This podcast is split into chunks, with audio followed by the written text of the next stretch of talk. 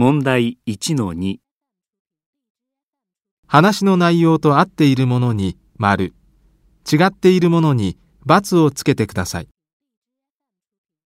A、コンビニで図書館の本を借りたい人は図書館に電話して予約します。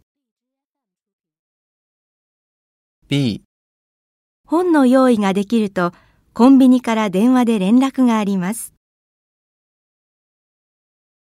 C、借りた本は同じコンビニへ返すことができます。D、このサービスのおかげで夜遅くても図書館の本が借りられるようになりました。